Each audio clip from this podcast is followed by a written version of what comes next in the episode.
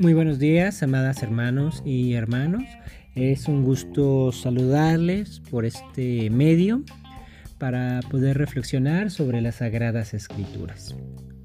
En estos tiempos de reclusión en lo que nos encontramos, cuando no podemos salir a los espacios públicos y no podemos tampoco tener cultos de forma tradicional, pues es bueno que busquemos estas estrategias para poder seguir estando en comunión, eso que el antiguo, el Nuevo Testamento llamaba la coinonía, esta asamblea, esta comunión de sentido fraterno y solidario. En esta ocasión, el mensaje se desprende de la primera carta de Pedro, el capítulo 1, versículos 3 al versículo 9, que los iré comentando enseguida. Esta carta se redacta según las fuentes que lo han analizado hacia el 64 eh, después de Cristo. Eh, estamos hablando del tiempo que corresponde al gobierno de Nerón cuando fue el incendio de Roma y que se culpa a los cristianos por este incendio.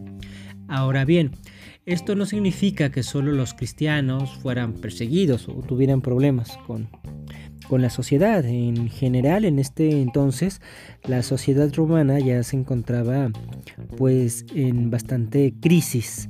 Eh, sobre todo pues en cuanto a la figura de, de emperador que ya tenía pues muchos problemas eh, ahora le llamaríamos de popularidad y que realiza este tipo de persecuciones pues con la finalidad de poder mostrar su gallardía y su poder y pues seguir ostentando sus prerrogativas de gobierno. Es básicamente una estrategia que ha ocurrido en toda la historia humana. Para el caso de los cristianos, a quienes se dirige eh, el apóstol Pedro nos señala en el versículo 1 del capítulo 1 estos destinatarios, el Ponto, Galacia, Capadocia, Asia, Bitinia. Estamos hablando de lo que hoy conocemos como Asia Menor. Y entonces eh, se encontraban ellos pues en una situación problemática, difícil, sí había una persecución hacia, hacia los cristianos como hacia otros grupos marginales y tenían que hacerle frente a la misma. Respecto de la persecución, es importante señalar, como lo hace el historiador eh, Justo L. González, que la persecución hacia los cristianos de parte de Roma nunca fue constante, sino intermitente, y ni todos los emperadores ejercieron políticas de persecución, fueron algunos y en algunos momentos específicos. La regla básicamente era que si yo era cristiano no había ningún problema, yo podía ser cristiano y estar en el imperio romano, pero si alguien me denunciaba o me acusaba por cometer algún acto cristiano, eh, hacer un culto quizá o si se veía que no quería cooperar con el gobierno, en ese momento ya entraba en problemas con la ley. Es muy parecido a la forma en la que se trata a los vendedores ambulantes el día de hoy, que uno los puede ver eh, en el metro y pues ellos están vendiendo tranquilamente, pero de repente alguien da una, una denuncia y entonces es cuando la autoridad ya llega a pues a, levantarle sus cosas. Por eso la queja que se hicieron los primeros cristianos hacia esas políticas de Roma fue, bueno, es que si son criminales, pues persíguelos todo el tiempo y si los cristianos no son criminales, pues para qué los estás persiguiendo solamente en algunos momentos. Eh, exactamente igual que ocurre con el empleo informal en estas épocas. Pues bien, el apóstol Pedro escribe su primera carta a una comunidad cristiana. En este contexto de persecución, de crisis, de problemas sociales que estaban enfrentando y pudiéramos pensar incluso también de cierta reclusión, porque los cristianos tenían ciertamente eh, problemas de movilidad, ¿no? no podía moverse tan libremente como ellos quisieran por el imperio, al menos no en este contexto de la primera carta de Pedro, precisamente por el emperador Nerón. Entonces, pues casi que pudiéramos decir que los cristianos en estos momentos, cuando Pedro escribe la carta, se encontraban en una especie de cuarentena. Se encontraban también eh, recluidos, vigilados por las autoridades y tenían miedo de, ser presos. Empezaron a reunirse en catacumbas, en las primeras catacumbas donde se hacían los cultos cristianos, de los cuales la arqueología nos ha arrojado varios testimonios. Eh, era para ellos estar como ahora nosotros, en, recluidos en un espacio confinado y desde allí poder eh, elevar plegarias, oraciones a Dios. Y del mismo modo que ellos encontraron eh, en esta reclusión una esperanza para poder seguir adelante gracias a cartas como las que escribía Pedro, Así también este mismo mensaje nos llega ahora a nosotros de forma directa, con la misma intención, darnos aliento para soportar. La perícopa que estamos, eh, en la que estamos reflexionando, que empieza en el versículo 3, dice, bendito sea Dios, Padre de nuestro Señor Jesucristo que por su inmenso amor y mediante la resurrección de Jesucristo triunfante de la muerte, nos ha hecho renacer a una esperanza viviente. Así dice el versículo 2 de la primera carta de Pedro, según la versión de la Biblia latinoamericana, que es la que estoy utilizando. Entonces se inicia pues con una, con una alabanza a Dios y no deja de ser paradójico. ¿Cómo podemos bendecir o alabar a Dios en momentos de crisis y de dificultad? Es algo que eh, se ha convertido en uno de los principales actos cristianos. Así como los alquimistas querían transformar el plomo en oro, así los cristianos hacemos una especie de alquimia, transformando el dolor en bendición, la crisis en oportunidad y el dolor en fortaleza. Eh, no es fácil, no es algo que, se pueda hacer así solamente con buenas intenciones y realmente, hay que decirlo, tiene mucho de ironía. Eh, es una de las bromas que, Dios nos juega, si pudiéramos pensarlo así. Eh, solicitarnos estar alegres en momentos de tristeza. Es hasta, si lo pensamos desde esta perspectiva, pues hasta un humor negro que tiene Dios de pedirnos que lo bendigamos cuando la situación está en crisis y precisamente de eso se trata. Eh, se trata de no caer en cosas simples ni en discursos motivacionales, nada más de echarle ganas. Bendecir a Dios en medio de la persecución, en medio de la reclusión, en medio de una pandemia, tiene una nota amarga y de resistencia. Bendecimos a Dios precisamente por las dificultades que estamos atravesando, porque es el momento menos oportuno para poder hacerlo y es tal cual algo a lo que nos aferramos como un testimonio de que esta realidad que nos circunda no puede agotar nuestra vida, que esta realidad inmediata no va a acabar con lo que nosotros tenemos o podemos hacer. Y entonces, pues podemos decir, bendito sea Dios.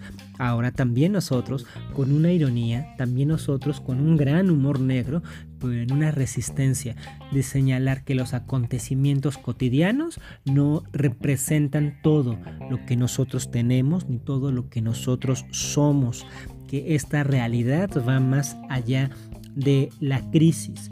Es en ese sentido una bendición una alabanza de carácter escatológico, porque no está centrada en el presente, porque el presente no nos da para alabar a Dios, sino que está centrado en el futuro, en la próxima benevolencia y el próximo bienestar, precisamente en la esperanza.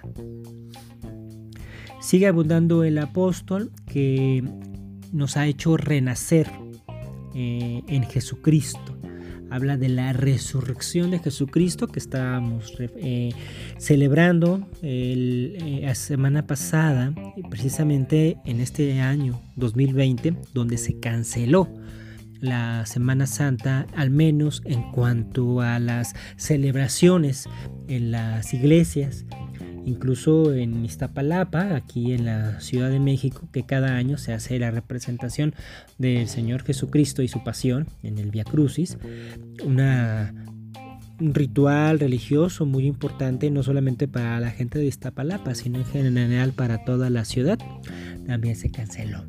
Tampoco se llevó a cabo. Fue sin duda un acontecimiento histórico esta, esta resurrección que, conmemoramos este año precisamente tiene también este carácter irónico y de humor negro. ¿Cómo hablamos el día de hoy de esta resurrección de Jesucristo, triunfante de la muerte, cuando estamos rodeados de contagios y de muerte? Nuevamente, esto se trata de nuestra resistencia, se trata de nuestra esperanza, de poder declarar que esta creencia en la resurrección, por más irracional, absurda que pueda ser en estos momentos, nosotros la creemos y la confesamos como ese testimonio de que las cosas van a mejorar y que nos vamos a esforzar porque esta situación mejore. Eh, porque así como Jesucristo tuvo su resurrección, dice este, este pasaje, nos ha hecho renacer también a nosotros. Es decir, también nosotros somos parte de esa, de esa resurrección de Jesucristo que se da en el momento menos indicado. Es decir, se da en el contexto del luto del dolor. Eh, Jesucristo había muerto el viernes en la cruz y la resurrección ocurre unos pocos días después, en domingo, cuando apenas estaban iniciando los, los diversos rituales mortuorios que había realizar a todo aquel que, falleciera y pues que fuera ejecutado como Cristo en la cruz y en ese momento inesperado e inoportuno se llevó a cabo la, la resurrección. Entonces hay que reparar en este sabor de la esperanza. La esperanza tiene este talante, tiene este resabio agridulce en, nuestro, en nuestro paladar, porque por una parte nos da alegría y nos da fuerza para pensar eh, en que vamos a salir de esta, pero por el otro lado, en el momento en el que nos encontramos, esta esperanza hasta parece, ya lo he señalado, una especie una especie de burla. Como tú vienes a hablarme de resurrección, como vienes a hablarme de triunfo, que no estás viendo el momento en el que estamos pasando. Personalmente yo, yo pienso algo eh, que, suena, pues no sé qué tan, eh, tan fuerte o, tan radical, pero quiero también expresarlo porque va en relación a la esperanza. Yo considero que, si el dolor, el sufrimiento, los problemas del mundo no te llevan a indignarte en contra de Dios, es porque no te estás tomando en serio a Dios. Porque si te tomas en serio a Dios y piensas en que Él es el creador del mundo, el que tiene el poder para mandar sobre océanos y montañas, sobre vivos y sobre muertos, entonces tenemos que reconocer que las dificultades, los problemas que pasamos tienen que ver con Él. Ya sea que los permita o ya sea que los decrete, como es el eh, típico debate en este sentido, pero hay algo que no podemos negar. Dios tiene que ver en esta situación. Entonces, eh, la esperanza de la que eh, se habla en, este Nuevo Testamento tiene ese carácter, les comentaba, agridulce o también de indignación o de molestia. Es decir, la esperanza no es un discurso motivacional que nos ponga alegres. La esperanza es el esfuerzo que nosotros damos por superar las cosas porque están en nuestra contra. Pensemos cuando hacemos ejercicio o en las personas que utilizan eh, mancuernas para hacer ejercicio, tienen que levantar pesas. Eh, ustedes vean el rostro de, esa persona que está levantando una pesa, ese es el rostro de esperanza, la esperanza de que va a lograr levantar ese peso. Ustedes vean los músculos de, la persona que está levantando la pesa y esos músculos están siendo maltratados. De hecho, eh, este, se trata de pulverizarlos porque solamente cuando se pulverizan los músculos y viene un descanso y viene la alimentación, entonces puede construirse más músculos. Eh, esa es la esperanza. La, esperanza es ese esfuerzo que estoy haciendo teniendo el peso en mi contra, intentando levantarlo, pero con dolor. Eh, no es algo, por lo tanto, que únicamente dependa de mi buen estado de ánimo, que únicamente dependa de mi buena voluntad. Implica un esfuerzo. Esta resurrección de la que nos habla el apóstol Pedro, esta esperanza viviente, requiere de nuestra parte mucho esfuerzo. No es miel sobre hojuelas. Y el primer peso que está en nuestra contra, como ya se los he dicho, es Dios. Es una pregunta que tenemos que tener en mente. ¿Por qué? ¿Por qué si tú eres Dios estás permitiendo eso? Y entonces empezar a empujar y a remar en contra de cualquier eh, pensamiento simplista. Recuerden ustedes que Jacob peleó con aquel varón hasta que rayaba el alba. Ese también es un signo de esperanza. La esperanza de que en algún momento fuera a salir el sol. Así es que les invito a que en estos días, en estas semanas, pues bendigamos a Dios, tengamos esta alabanza, pero trascendamos trascendamos la bendición o trascendamos la alabanza eh, simple y entendamos que estamos bendiciendo y estamos alabando no porque las cosas estén bien, sino porque las cosas están mal y es un acto de protesta. Estamos protestando contra Dios y contra la realidad que nos circunda, diciendo esto que está en mi entorno inmediato, que estoy viviendo de forma cotidiana, no representa todo lo que soy, no representa todo lo que vivo. Estoy en contra de esta situación, de este sufrimiento, de este dolor, de la situación de crisis por la que atravieso y la manera en la que testimonio que estoy en contra de lo que me está pasando es respondiendo con esfuerzo y con esperanza.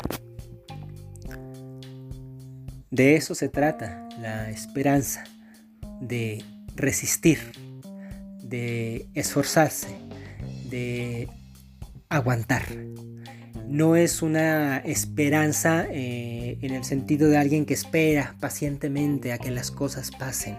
La esperanza en el Nuevo Testamento siempre es una esperanza activa. Estoy esperando, tengo la esperanza, el anhelo en ánimo de que yo voy a triunfar, de que voy a ganar, de que lo voy a superar. ¿Y cómo lo demuestro? No sentándome a ver qué ocurre, sino luchando en contra de lo que se me ponga enfrente, así tenga que asumir el rol de Jacob y tenga que luchar directamente contra Dios.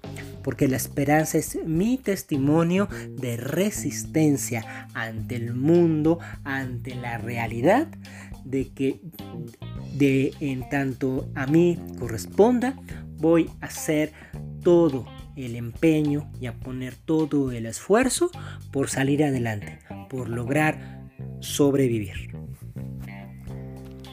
Bueno, pues este es el mensaje que quería compartir con ustedes en esta mañana. Eh, espero que les sea de fuerza, espero que les sea de ánimo y que nos unamos como comunidad en esta, vamos a llamarle, coinonía de la esperanza que necesitamos en estos tiempos de pandemia. La, situación no es difícil, no es fácil y no solamente por, por la cuestión de la pandemia, ya de por sí teníamos otras dificultades, otras enfermedades encima y ahora además tenemos que hacerle frente a esto. Pero no estamos solos, eh, estamos eh, en comunidad y tenemos este testimonio de, de, la palabra de Dios que nos anima a esforzarnos, nos anima a enfrentar directamente a, Dios y decirle, pues sí, te bendigo, sí, te alabo, aunque esté en dificultad, porque esto tiene que acabar. Esta esperanza que tiene este carácter escatológico o de futuro. Una esperanza unida que nos dé ánimo y fuerza a todos. Muchas gracias por atender a esta reflexión y espero próximamente poder volverme a dirigir a ustedes y más adelante yo también guardo esa esperanza, esperanza no paciente, sino esperanza que se esfuerza para poder verlos en un breve tiempo. Muchas gracias hermanas hermanos, el Señor les bendiga.